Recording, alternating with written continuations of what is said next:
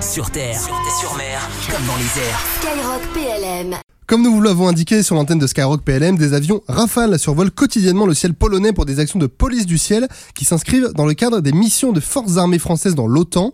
L'armée de l'air et de l'espace reprend justement toute sa place dans la mission Enhanced Air Policing ou EAP de l'OTAN avec un peu d'avance sur la planification autour de 15 jours. Alors concrètement, de quoi s'agit-il? Eh bien, nous avons joint le sergent-chef Elodie et le commandant Michael pour nous expliquer leur mission. Et on va commencer avec ce dernier, le commandant Michael. Bonjour, mon commandant. Est-ce que vous pouvez déjà commencer par vous présenter? Bonjour, euh, bah, je suis le commandant Michael euh, de la base RN de Luxeuil. Euh, je fais partie du groupe de chasse euh, 1 de Cigogne euh, qui vole sur Mirage 2000 sur cette base depuis 7 ans. Et alors, de manière simple, quelle est la, la mission générale qui attend votre détachement dans, dans cette mission? La mission qu'on va effectuer pendant notre, détachement, c'est s'assurer qu'aucun aéronef qui n'est pas autorisé ne pénètre l'espace aérien des, des États baltes, soit la Lituanie, l'Estonie ou la Lettonie qui sont membres de l'OTAN et qui disposent pas de capacités euh, suffisantes pour protéger leur espace aérien. Et euh, concrètement, pour euh, peut-être citer un exemple, qu'est-ce que ça change par rapport à une mission qui est réalisée pour assurer la, la police de, de l'air sur territoire français? Est-ce qu'il y a des différences? Alors, in fine, là, il y a plutôt plus de euh, similarité dans, dans les missions, c'est-à-dire que le but c'est d'aller euh, vérifier l'identité, s'assurer que l'espace aérien euh, est protégé. Euh, les principales différences, c'est que cette, police du ciel va se faire euh, pas au-dessus de l'espace aérien national, donc avec des, restrictions et un travail en, en, interallié principalement, que ce soit avec les contrôleurs et puis la chaîne de commandement. Ça veut dire du coup que, que vos avions sont armés, que vous êtes prêts à engager le feu, par exemple, si un avion se fait menaçant ou pas? En effet, euh, les avions sont armés. En fait, euh, dans le terme police du ciel, finalement, il y a aussi euh, police. Pour faire un parallèle, c'est euh, on pourrait la comparer en fait à la police qu'on retrouve euh, qu'on retrouve au sol. Donc, en effet, nos, nos avions sont armés afin de défendre le cas échéant le, le territoire bah, en fonction français ou otanien. Euh, en revanche, euh, l'engagement du feu, comme dans, dans, dans, tout usage de la force, que ce soit euh, militaire ou civil, passe par des, des règles, des règles d'engagement et des restrictions. Pour cette mission de police de l'air, vous quittez donc votre base aérienne sans cesse de Luxeuil-Saint-Sauveur pour rejoindre quel pays et quelle ville?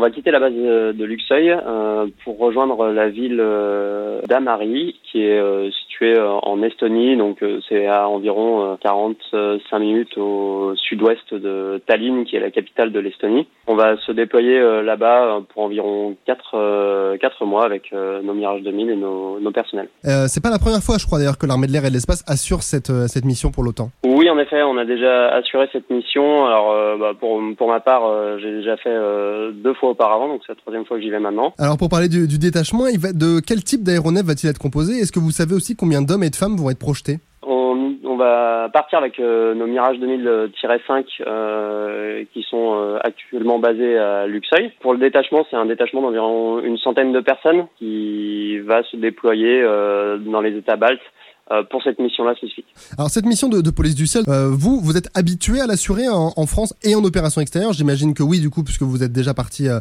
deux fois dans le cadre de, de cette mission. Est-ce que je peux dire que c'est votre spécialité? Est-ce que vous, vous pouvez le dire? En effet, c'est un, un, petit peu la spécialité de notre escadron. Et donc, le groupe de chasse Indo-Cigogne assure la police du ciel en France tout au long de l'année euh, avec ses avions sur euh, différents, ce qu'on va appeler des plots euh, de permanence opérationnelle. Pour parler justement des, euh, des, des, Mirage 2000, vous, vous avez parlé tout à l'heure des, des Mirage 2000-5F. C'est un appareil qui est spécialisé dans ce type de mission? Alors oui, c'est un appareil qui est spécialisé dans ce type de mission, euh, dans les missions de défense aérienne justement. Si, moi, si vous vous dites qu'il est spécialisé dans ce type de mission, quelle différence il peut y avoir par rapport à d'autres Mirage 2000, puisqu'ils ne sont pas tous identiques ben, en effet, les, Mirage 2000, on, on est particulier. Il y a des versions euh, différentes, si vous voulez. Le Mirage 2000-5 est plutôt spécialisé dans la défense aérienne.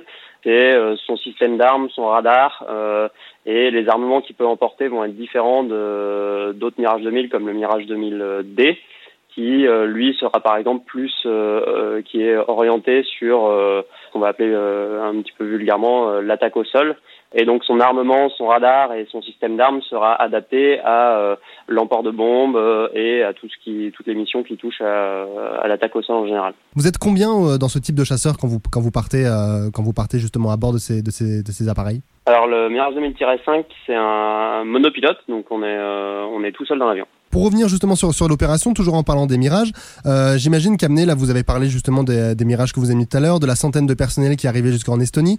Pour, pour le rappeler géographiquement à, nos auditeurs, c'est le pays balte qui est le plus au nord hein, parmi les trois. Euh, c'est quand même, j'imagine déjà un, un, gros défi logistique. Comment, euh, comment ça se passe pour acheminer justement tout ce, tout ce matériel et tout ce personnel sur place? Alors en effet, euh, au-delà de déployer euh, juste euh, des Mirage 2000 et un petit peu de personnel, forcément pour euh, pour pouvoir utiliser nos avions là-bas, on a besoin de de, bah, personnel déjà pour faire la maintenance opérationnelle, donc l'entretien, les, les, réparations qui auraient peut-être besoin de faire sur place, et bah, pour pouvoir le faire, le personnel a besoin de matériel. Pour ça, on a plusieurs moyens d'y aller, donc soit ça va se faire par voie terrestre, bien en amont, soit par voie aérienne. Et euh, il y a tout un lot de, matériel qui doit être déployé en même temps que le, les hommes. Et donc euh, c'est tout est le, défi. C'est c'est pas d'emmener juste des avions mais c'est d'emmener euh, les avions les hommes et le matériel pour pouvoir les utiliser. Concrètement pour maintenant pour comprendre vos, missions sur place on en a un petit peu parlé. Vous vous décollez globalement dès qu'un radar signale qu'il y a un avion suspect qui approche euh, où vous êtes régulièrement en vol. Et on vous donne alors des informations en vol pour aller interdire le survol d'un des trois pays baltes c'est, on va, dire, c'est un petit peu plus euh, compliqué que ça, parce qu'au final, euh, on n'est qu'un petit bout de la chaîne de, la police du ciel. Hein. La, la, police du ciel, ça comprend aussi des contrôleurs qui vont donc euh, regarder, grâce à leur radar, quels sont les avions qui traversent leur espace aérien, alors que ce soit national ou leur espace aérien de responsabilité, c'est-à-dire euh, qui n'appartient pas en gros à l'État, mais qui est sous la responsabilité pour le contrôle euh, du trafic civil, ne, ne serait-ce que ça. Et donc là, son, le travail va commencer là avec euh, de l'identification, euh, de l'identification pure. Donc en fait, ça va, ça va pouvoir être déclenché de différentes manières. Soit, euh, soit il y a besoin de confirmer une, une, une identité, soit on, on, sait qui c'est, mais il y a, y a besoin de, de l'encadrer. Et alors, en fonction, on va de, on va soit être déclenché sur l'air, donc on est au sol en permanence prêt à décoller et les vérifier, ou alors on peut déjà très bien déjà être en l'air dans, dans le cadre d'une mission d'entraînement et euh, être euh, redirigé vers cette nouvelle mission. En termes de, ressenti, lorsqu'on décolle comme ça sur une alerte, que on a, on a reçu l'alerte, on décolle et on, ne sait pas réellement euh, si l'aéronef est, est, totalement hostile.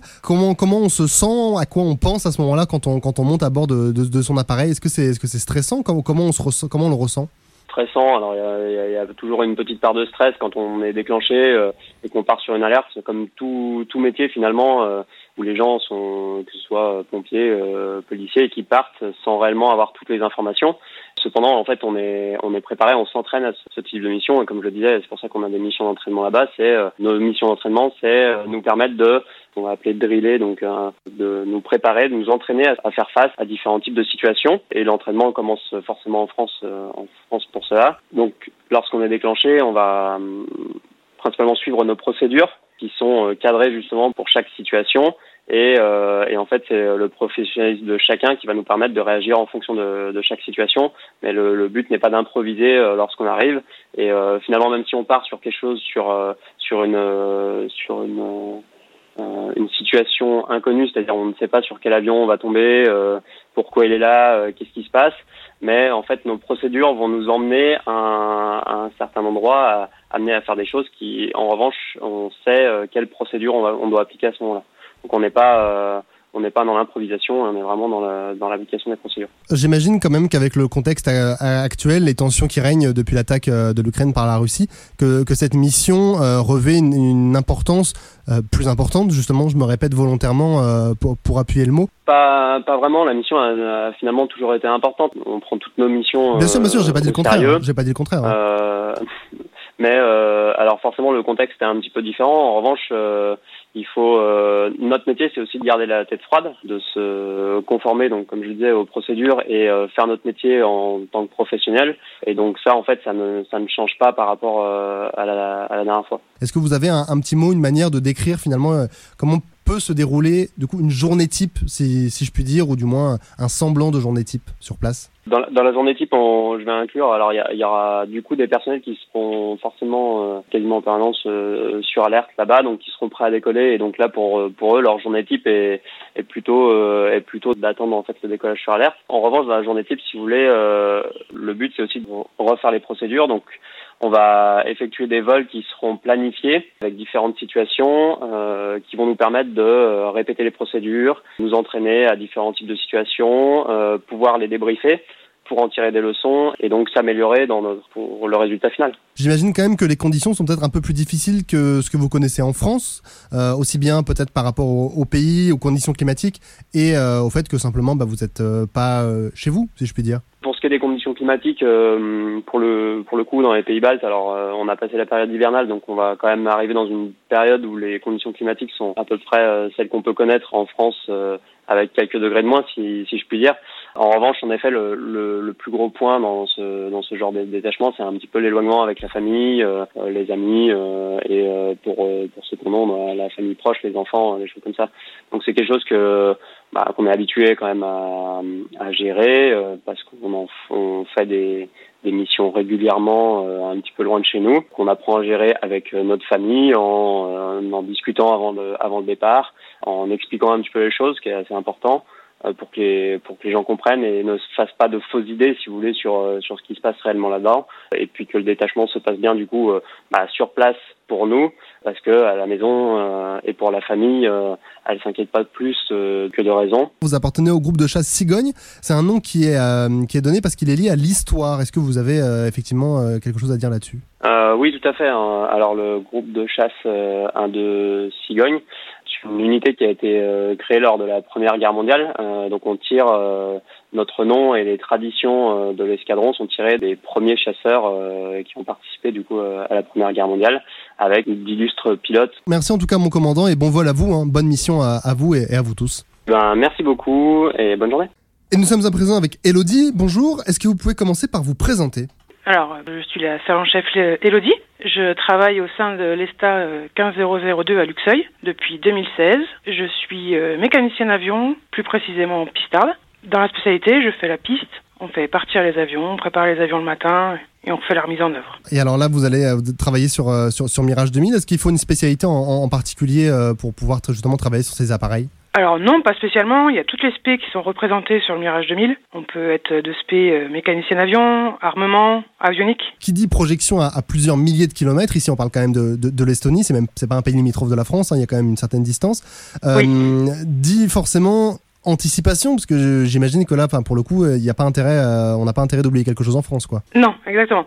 Mais euh, pour cette mission, on n'est pas pris au dépourvu, on, est, on était prévenu à l'avance, donc on a le temps d'anticiper niveau perso, niveau pro. Est-ce qu'on peut, est déjà organisé à l'avance. est-ce qu'on peut savoir à peu près combien de temps en avance ou c'est quelque chose de confidentiel? Euh, non, parce que AP, c'est une mission qui est prévue euh, de longue date, donc du coup, moi j'ai été prévenu il y a déjà quelques mois. D'accord, oui. Donc j'imagine que du coup, en- depuis, en- depuis quelques mois, vous avez eu le temps de, de, de chouchouter, si je puis dire, ces, ces mirages avant de partir. Là, J'imagine que les mirages, ils sont absolument euh, au, au taquet, brillantes, tout neufs. Ils sont tout neufs, ils sont prêts, comme au quotidien, on les, on les chouchoute euh, tous les jours. Là, du coup, effectivement, donc comme je le disais, vous, vous- partez en, en Estonie. Quels sont les- plus gros changements par rapport à, à votre mission quand vous la, quand vous la réalisez sur la base aérienne 116 de, de Luxeuil? Quels sont les, les plus gros changements? Le froid?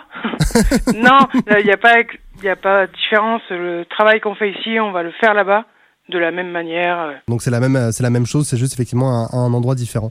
J'imagine qu'on doit, qu'on doit peut-être notamment prévoir des, des pièces détachées. Euh, vous en prévoyez un, un certain stock? Oui, bien sûr. On a tout un lot de pièces détachées, du moteur jusqu'aux roues, toutes les pièces euh, qui peuvent tomber en panne. C'est prévu, c'est ça part avec nous et euh, comme ça sur place, on peut tout changer, on peut tout dépanner. Là, effectivement, comme vous le dites, tout est prévu, vous anticipez depuis plusieurs mois. Et si Oui. jamais, pour une raison, alors pour une raison X ou Y, une pièce est défectueuse et que vous ne l'avez pas, comment ça se passe? Est-ce qu'il y a quelque chose de prévu dans, cette, dans ce cas de figure? Oui, il y a toujours la possibilité de refaire euh, rapatrier la pièce par avion. Euh, il y aura toujours euh, l'armée de l'air peut peut redéplacer un avion pour ramener une pièce. Combien de temps ça, enfin, combien de temps ça prend? J'imagine que ça doit pas être si long que ça. Du coup, pour une pièce en particulier, ça doit être plutôt rapide, non? Oui, c'est très rapide comme pour un déploiement. Enfin, ça va très vite. Toute l'armée l'air est sollicitée pour mettre en place euh, une pièce s'il la faut en urgence. Pour parler un petit peu plus de, de, la mission, les avions, on en a parlé tout à l'heure avec le, avec le commandant Michael, les avions doivent assurer une permanence bah, de jour comme de nuit, hein, c'est du 24-24. Euh, ça veut dire que tous les mécanos doivent également assurer une permanence 24-24 ou par exemple on vient vous, vous réveiller euh, s'il y a un besoin euh, ou s'il y a une panne par exemple pendant la nuit? On a une équipe restreinte qui restera sur place H24 et on est prêt à dépanner. Si c'est une plus grosse panne, on peut rappeler les autres personnes, mais il y a toujours une, un système de une rotation. petite équipe prête. Pour parler un petit peu de vous d'un point de vue un peu plus personnel, euh, d'un point de vue de, de ressenti, j'imagine que c'est un vrai défi d'aller remplir sa mission euh, aussi loin de chez soi, surtout peut-être quand on est habitué à, à la faire, euh, à la faire en, en France. C'est quoi la, la- la clé de la réussite pour, pour peut-être outrepasser cette, j'allais dire cette crainte, mais je pense pas que ce soit le, terme approprié. Peut-être cette appréhension? Il n'y a pas vraiment d'appréhension. On est entraîné pour le faire. On le fait déjà en France. On le fait quand on va à Djibouti. Donc on, on est prêt à le faire n'importe où. Il y a un très bon état d'esprit avec les pilotes, avec les mécaniciens, donc ça va, ça se déroule très bien. Vous, vous avez parlé de, de Djibouti, mais dans les pays baltes, c'est votre première mission? Oui, première fois pour moi. Comme vous l'avez dit tout à l'heure, euh, il fait froid sur place. Oui, on a un peu regardé la météo, il fait un peu frais. les températures descendent à combien à peu près? Vous, vous, vous avez regardé? Dans les moins 10. Et quand même, c'est beaucoup. Oui. Euh, mais je- pour parler de vous, justement, par rapport à ça, comment, euh, comment vous, vous travaillez C'est quoi les conditions? Vous travaillez dehors, dans des hangars? Comment ça se passe? Non, les avions sont dans les hangars. Évi- évidemment, on accueille les avions à l'extérieur. Et pour vous, c'est quoi la plus grande satisfaction de, de, de faire votre mission, et plus particulièrement dans le cadre de cette mission euh, loin de chez vous et dans cette zone du monde, là, en plus, dans des conditions un peu particulières C'est quoi votre, votre plus grande satisfaction? De servir mon pays, de faire notre travail euh, qu'on fait ici pour s'entraîner, on va le faire là-bas. Vous êtes dans une mission où il y a d'autres où d'autres pays sont engagés. hein, Il n'y a pas il y a pas que la France. Est-ce que vous arrivez Est-ce que vous allez avoir des relations avec des aviateurs et des soldats étrangers sur place? Oui, bien sûr. Comme euh, dans toutes les missions qu'on fait, on a de très bonnes relations avec les autres pays. Niveau euh, l'esprit mécanique, euh, l'esprit euh, cohésion, on l'aura, on l'aura, j'espère, avec les autres nations. Vous parliez de Djibouti tout à l'heure, ça veut dire que vous y avez déjà été, j'imagine. Oui. Euh, comment ça se passe sur place? C'est pas outre le, outre la cohésion, etc. C'est pas trop difficile par un moment? Est-ce que vous arrivez quand même à vous évader un peu, à avoir un peu de temps pour vous euh, sur ces périodes-là? Bien sûr, on s'évade, on a quand même des temps euh, off, donc on a le temps pour visiter, on a le temps pour euh, faire du sport. On a, on a un moniteur de sport qui vient avec nous. Les livres, les tablettes, euh, les, jeux de société aussi. Ah oui, c'est quelque chose de très pour la cohésion. Effectivement, c'est très Ouais. bon aussi ça. Et par rapport à, à- à vos proches, il n'y a pas de problème particulier pour réussir à les joindre? Non, mais comme euh, comme partout, euh, comme pour un voyage perso, on a on a les réseaux euh, pour s'appeler. Merci beaucoup pour, pour, pour ces réponses pleines de, très précises et pleines de sincérité. Sur terre, sur mer, comme dans les airs. Skyrock PLM.